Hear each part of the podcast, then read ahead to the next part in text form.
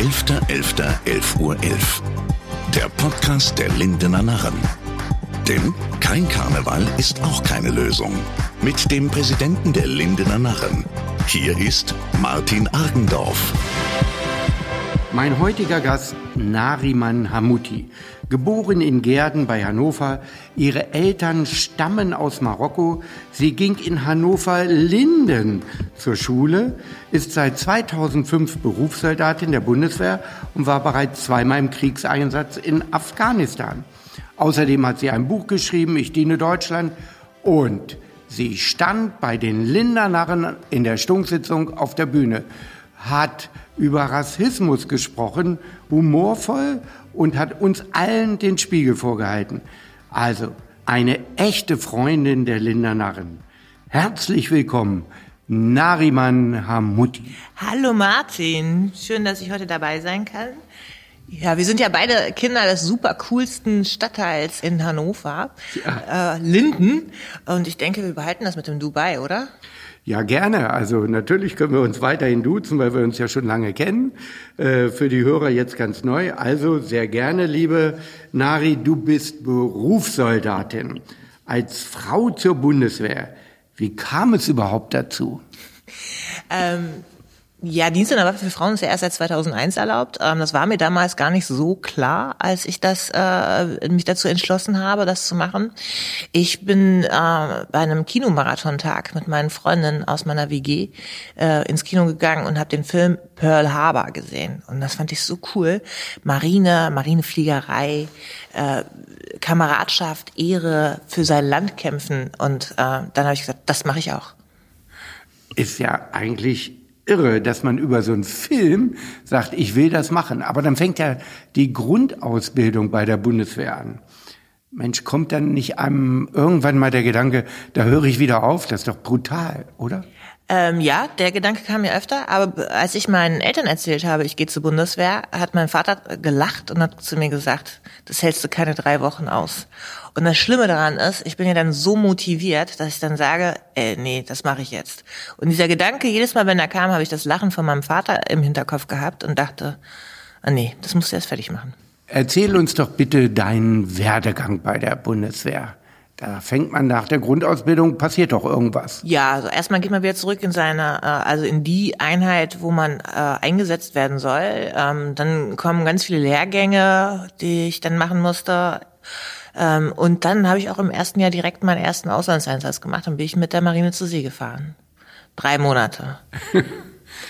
also äh, das war viel, ähm, danach wieder viel Ausbildung man ist wirklich viel unterwegs, also äh, in der gesamten Welt, also in, in, Deutschland, in der gesamten Welt unterwegs. Die Marine ist ja auch cool, weil all zwei, drei Wochen hatten wir einen anderen Hafen und dann konnte man sich äh, mal wieder was anderes ansehen. Das, also es waren äh, schon viele schöne Sachen dabei. Aber irgendwann kam dann ja die Nachricht, Kriegseinsatz in Afghanistan.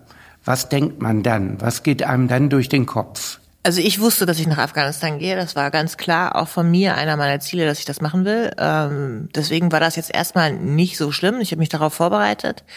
Kurz vorm Einsatz ist es dann halt ähm, schlimm geworden für mich. Dann ähm, habe ich wirklich, war ich dann nervös, weil man setzt sich mit vielen Dingen dann auseinander, die ähm, ja nicht ganz so alltäglich sind, so wie mit dem eigenen Tod was, äh, wie, wie regle ich das? Mir ist dann aufgefallen, das allererste Mal, auch wenn ich mich immer deutsch gefühlt habe und zugehörig gefühlt habe, dass ähm, ich als Muslima ja doch eine, eine Ausnahmeregelung dort bin, obwohl das gar nicht so ist. Wir haben ja einen großen Anteil an muslimischen Soldaten und Soldatinnen innerhalb der Streitkräfte.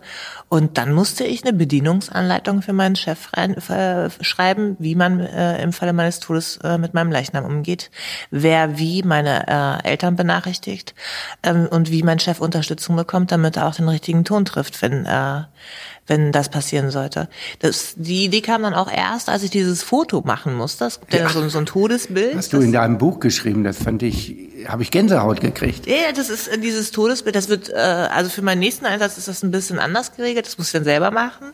Aber so, dann wird man zum Fotografen geschickt, dann wird ein Foto gemacht, das, ähm, dann kommt so eine Fotogalerie für den Kommandeur, damit er weiß, wer jetzt im Einsatz ist und wie die, wie die Leute heißen, weil dass der uns nicht alle persönlich kennt, äh, ist klar und auch manchmal ganz gut Und äh, ja, und dann äh, wird dieses Foto ja auch vor dem eigenen Sarg dann hergetragen, wenn äh, man dann außer, aus dem Einsatzgebiet rausgebracht wird.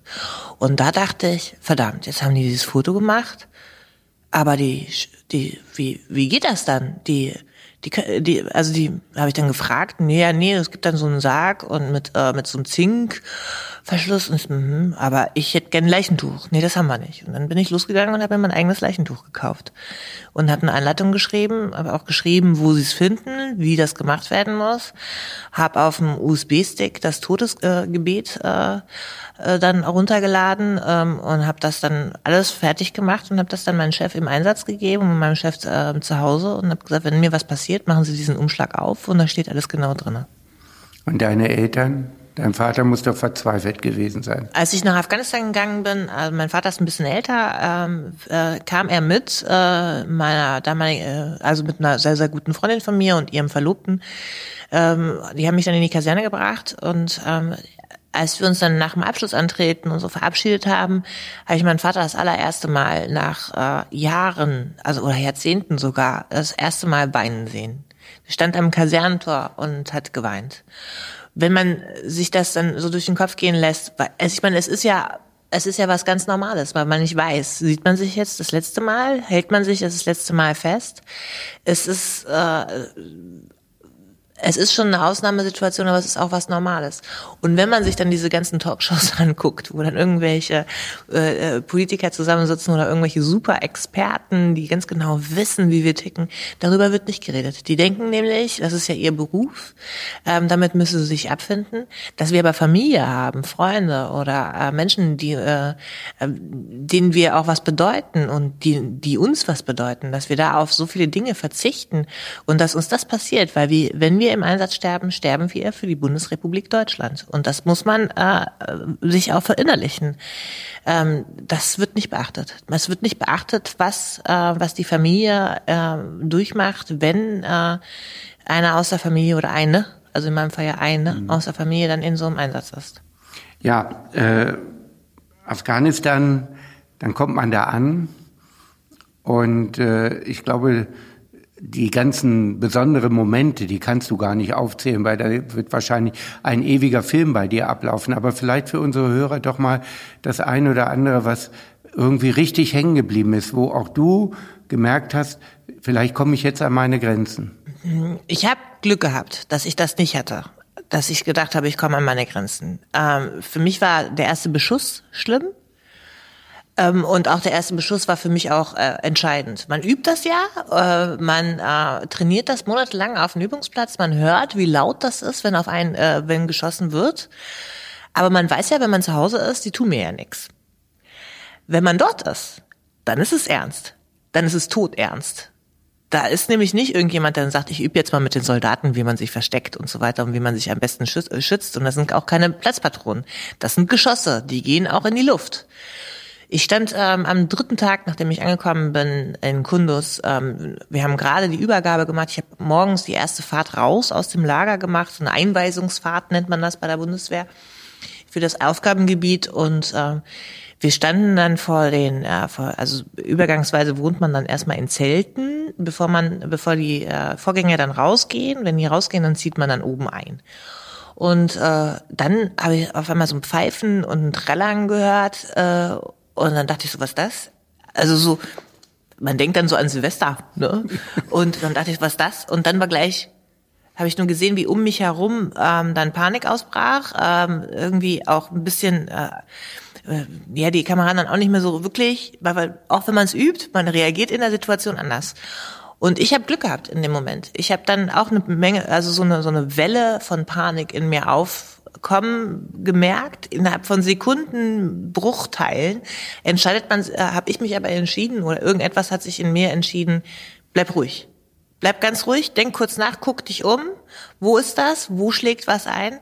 Alles klar, lauf in diese Richtung. Da hat man dir gezeigt, das ist sicher. Ich habe mir noch eine Kameradin geschnappt, die stand neben mir, war total versteinert, äh, hat sich nicht bewegt, weil sie total geschockt war. Dann versucht sie äh, zu ziehen, hat sie nicht reagiert, dann habe ich sie am Kopf gepackt und an den Haaren gezogen. Man macht dann einen Schmerzreiz. Also das war das Erste, was ich in der Hand hatte, damit sie sich bewegt. Und dann hat sie sich in Gang gesetzt und sind für einen Schutzbau gelaufen. Das äh, war so diese Situation, wo ich dann gemerkt habe, alles klar, du kannst doch unter Stress ruhig bleiben und äh, lauflos. Die Rakete, äh, die dann ähm, 50 Meter hinter uns eingeschlagen ist, war ist da eingeschlagen, wo ich vorher mit meiner Kameradin stand und wir dann oh losgerannt Gott. sind. Und es war echt, ich äh, muss sagen, und dafür danke ich Gott, dass ich so ein Glück hatte, dass ich in dem Moment ähm, so ruhig geblieben bin und wie gesagt habe, alles klar, äh, ich renne jetzt los und es ist niemandem was passiert. Es war dann halt einfach nur, jetzt bist du im Krieg, jetzt bist du angekommen wenn ich als Soldatin sage im Krieg, aber es ist halt, äh, ist das natürlich ein bisschen politisch behaftet, aber trotzdem, äh, es ist nichts anderes gewesen dort. Äh, jetzt bist du im Krieg, jetzt bist du angegriffen worden, jetzt hast es, jetzt weißt du, wie sich das anfühlt. Nicht nur über Afghanistan, sondern auch über deine Erfahrungen als Frau bei der Bundeswehr hast du natürlich ein Buch geschrieben. Ich diene Deutschland. Welche Passagen in diesem Buch sind dir eigentlich ganz besonders wichtig? Also, ja, so ausselektieren. Wahrscheinlich alle, ne? ja, so ausselektieren aus meinem Buch ist schon schwierig. Es war schon auch schwierig, ähm, das alles so kompakt und äh, verständlich so zu schreiben, damit das auch jeden erreicht. Also hoffe ich, dass ich auch jeden damit erreicht habe und es auch für jeden verständlich ist.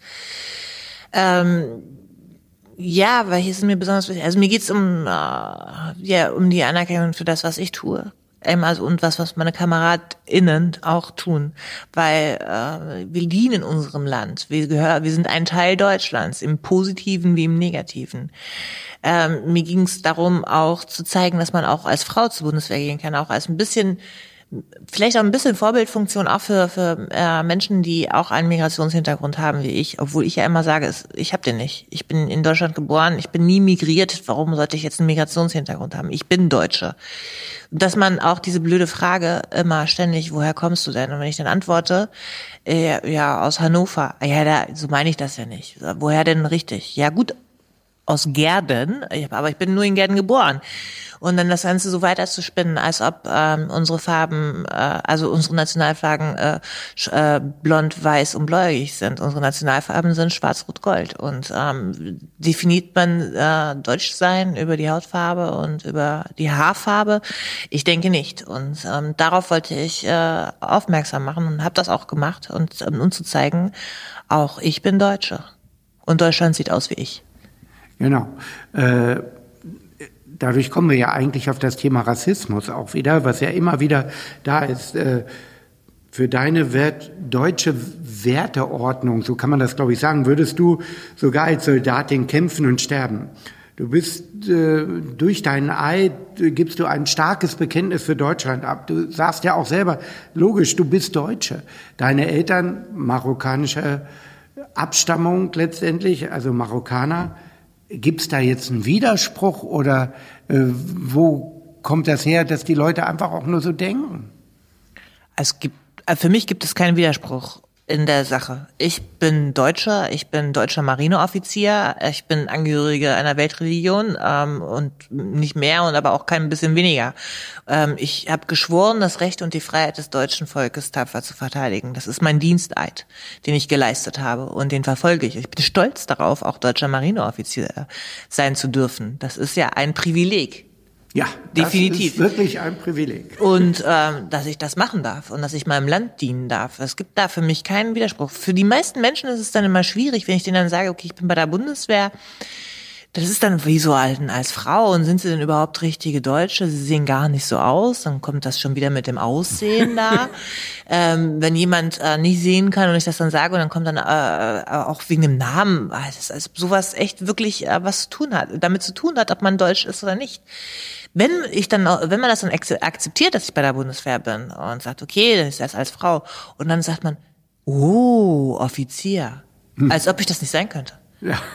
Als ob jemand, ähm, der Eltern hat, die aus einem anderen Land kommen oder jemand, der in dieses Land gekommen ist, ähm, keine, äh, keine äh, höherwertige Ausbildung haben könnte. Oder jemand, der schwarze Haare hat, darf kein Offizier werden? Oder ja, sozusagen. Muss man ne? immer blond und blauäugig sein? Das ist, das ist, es passiert total oft. Das äh, passiert total oft. Wenn jemand Offizier ist oder ich habe gestern hab ich mit einer Freundin telefoniert, ähm, da, äh, sie hat einen Kreditvertrag, wollte sie machen und hat sich jetzt beraten lassen bei der Bank und, und meinte sie dann, hat die Bankberaterin sie gefragt, was macht denn also sie sind äh, Professorin, ah, das ist sehr interessant und komme aus Marokko.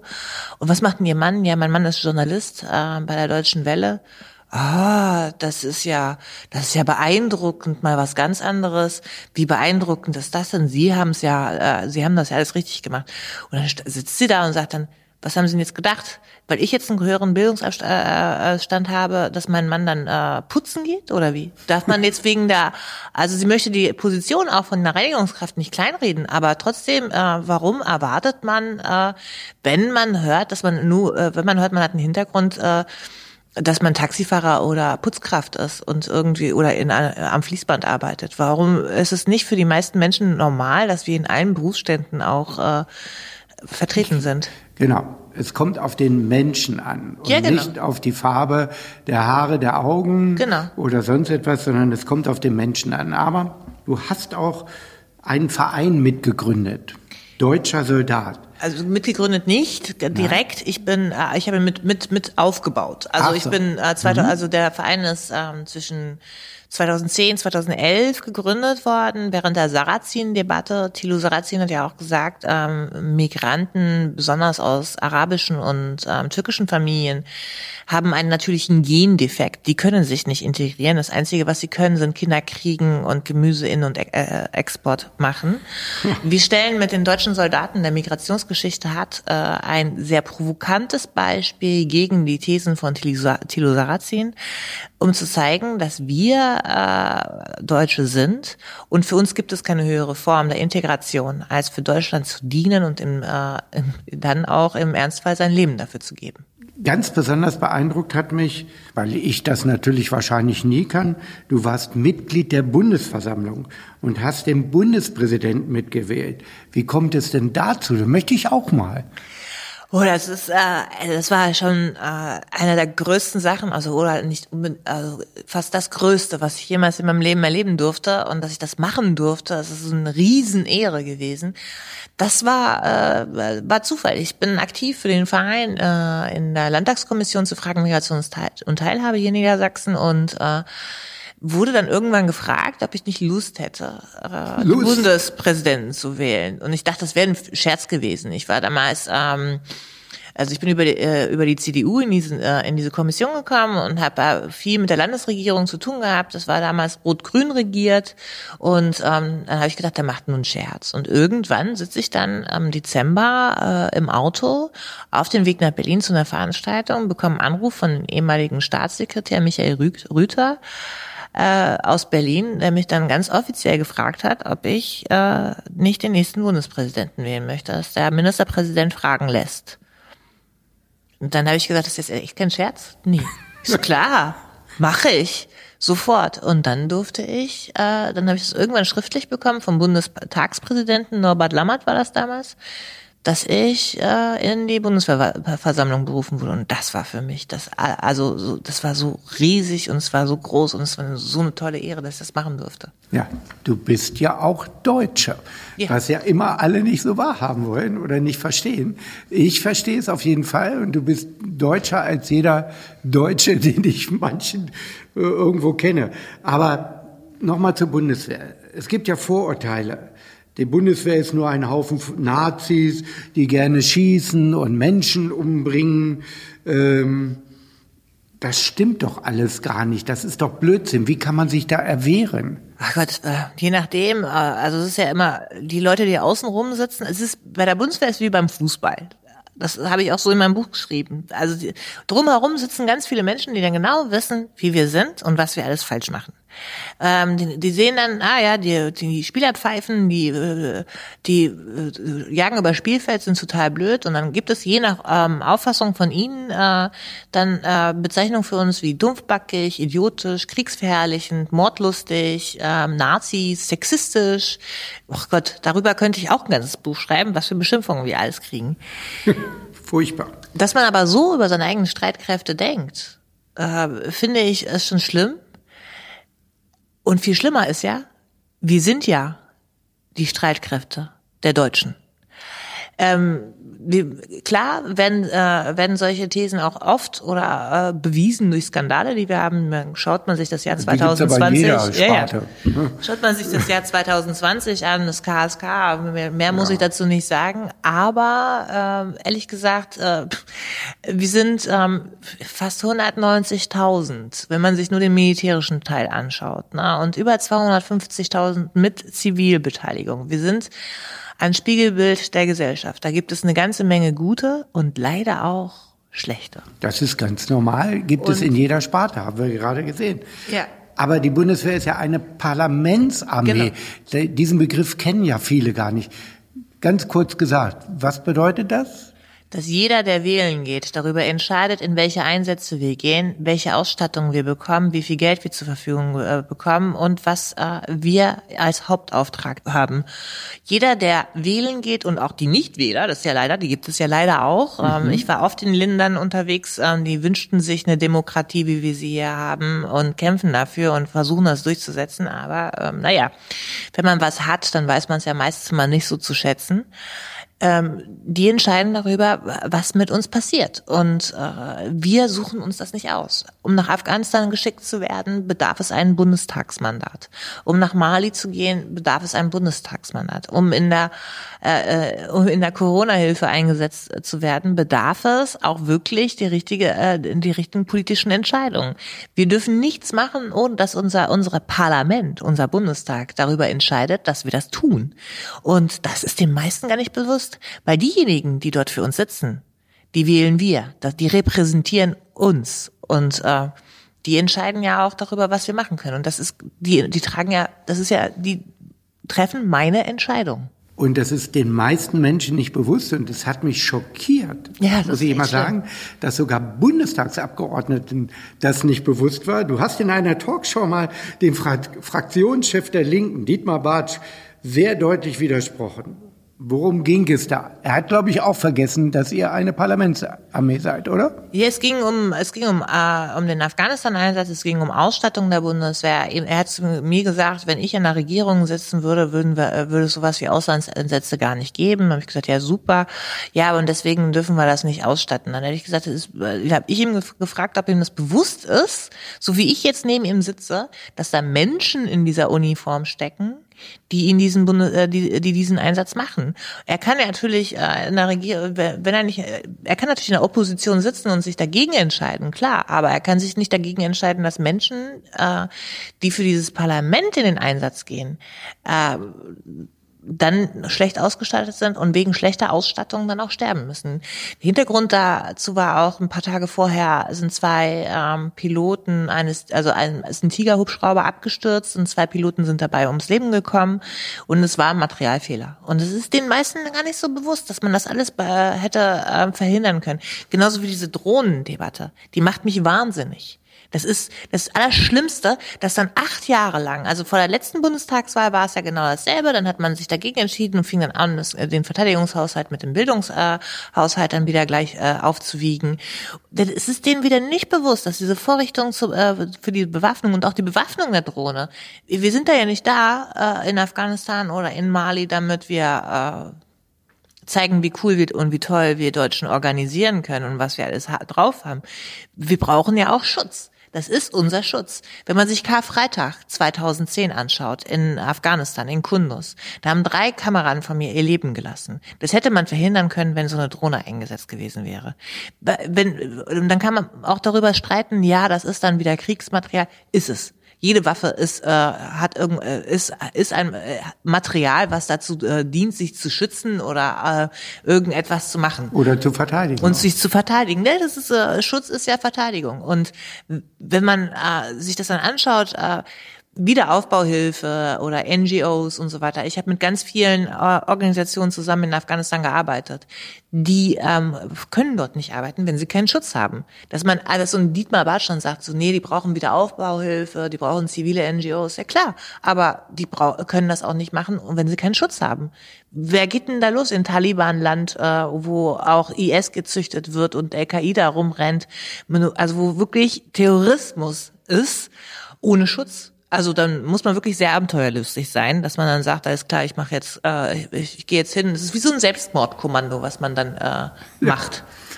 Das stimmt. Um Leuten zu helfen, das ist natürlich ehrbar, aber die brauchen Schutz. Und das ist ja das, was auch die Bundeswehr dort mitleistet. Ohne Schutz funktioniert das Ganze nicht.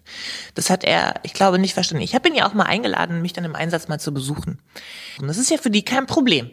Die können sich Auslandseinsätze anschauen. Es gibt immer eine Delegationsreise aus dem äh, Verteidigungsausschuss und so, wo man sich anschließen kann und sich dann ein Bild vor Ort machen kann. Will er nicht. Will er nicht. Nee, will er nicht. Warum sollte er?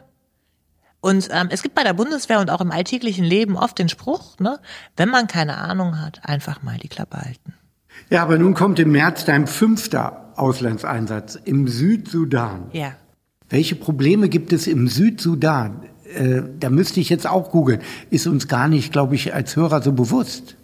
Ähm, das ist jetzt ein UN-Einsatz. Ich habe mich zur UN-Militärbeobachterin ausbilden lassen. Ähm, ich gehe dorthin und ähm, erstmal ist meine äh, der erste Schwerpunkt ähm, ich muss halt schauen und beobachten, ob dort äh, das humanitäre Völkerrecht eingehalten wird. Ähm, ich werde auch Teil von einem Female Engagement Team dort. Ähm, die kümmern sich um Antiretraumatisierungsmaßnahmen von vergewaltigten Frauen und ähm, Kindern, die als Kindersoldaten missbraucht wurden, um sie dann wieder in einen äh, ja, Wiedereingliederungsprozess dann zu bringen. Wie das Ganze funktioniert und wie das, äh, wie das dann wirklich in der Praxis aussieht, werde ich erst dort sehen. Ähm, ich bin ganz gespannt. Ich habe eine ganz Menge Ehrfurcht vor diesem Einsatz, aber ähm, das ist jetzt wirklich was ganz anderes. Das ist ein UN-Mandat. Es gibt 15 deutsche Dienstposten im gesamten Land, im, äh, im Südsudan, wo 15, 15 verschiedene Aufgaben verteilt, verteilt werden. Ähm, der Schwerpunkt liegt dort an den Militärbeobachtern. Also Südsudan UN-Einsatz mal etwas ganz, ganz anderes. Wie gesagt, ich hatte erst drüber nachgedacht, du sagst ja Marine, äh, Südsudan hat ja gar keinen Anschluss ans Meer. Jetzt hast du uns ja aufgeklärt, warum das so ist. Wie lange dauert so ein Einsatz? Mindestens sechs Monate. Mindestens sechs Monate. Wie hältst du Kontakt zu deiner Familie, deinen Freunden in der Heimat in Deutschland? Auch im Südsudan gibt's Internet. Ja. ja, ja, die haben auch am Mobilfunk und so, es wird schon Also funktionieren. da ist alles möglich letztendlich. Du kannst über Internet dann Kontakt weiterhin halten. genau. Ich denke, wir telefonieren bestimmt auch mal, wenn ich dann im Südsudan bin. Bin Videotelefonie, falls ich guten Empfang habe. Dann aber noch mal so, wir kommen langsam zum Schluss, ein paar private Fragen Ja. an dich. Ne?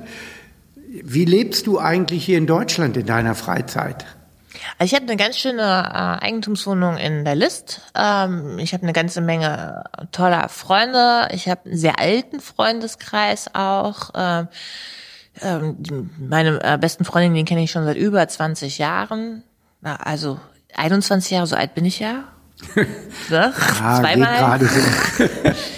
Und äh, äh, ja, ich mache ähm, viele tolle Sachen, wenn ich äh, die dazu komme. Äh, Lieblings, also ich reise auch sehr gerne. Meine Lieblings, äh, mein Lieblingsreiseziel ist immer Ibiza. Ich mag das total gerne, das Hippie-Flair auf Ibiza sehr gerne.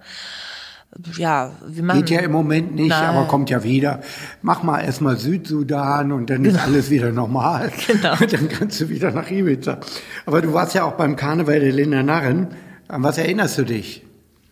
Schlagartig. an, schlagartig an Oliver Pocher, an, an äh, Bettina Wulff. Letztes Jahr war sogar Gerhard Schröder mit dabei. An an ganz viele Tanzmariechen, die äh, ganz tolle, sehr äh, akribische Choreografie haben. Also sowas bräuchten wir beim Bund. Ne? Und an deinen Auftritt bei der Und Stunksitzung. meine Stunkrede. Das war auch, äh, auch einer der Sachen in meiner Heimatstadt äh, für einen Verein, wo äh, ähm, der Linder Narren, also ne, für, für den Verein Linder Narren, weil die auch aus meinem Heimatstadtteil sozusagen kommen, ähm, so eine Stunkrede zu halten und mal Identitätspolitik und äh, einfach mal umzudrehen und äh, den Spiegel vorzuhalten. Und ähm, die einen oder anderen habe ich ja erreicht. Das äh, finde ich auch schön, dass das so funktioniert hat. Wir waren total begeistert. Letzte Frage. Sehen wir uns im nächsten Jahr beim Karneval wieder? Na klar. Na, da freuen wir uns schon. Die Hörer und ich wünschen dir alles Gute bei deinem Auslandseinsatz im Südsudan. Pass auf dich auf. Wir wollen im nächsten Jahr wieder gemeinsam Karneval feiern. Dankeschön, Nari. Ich habe zu danken. 11.11.11 Uhr. 11. Ein Podcast der Lindener Narren. Produziert von ABC Communication.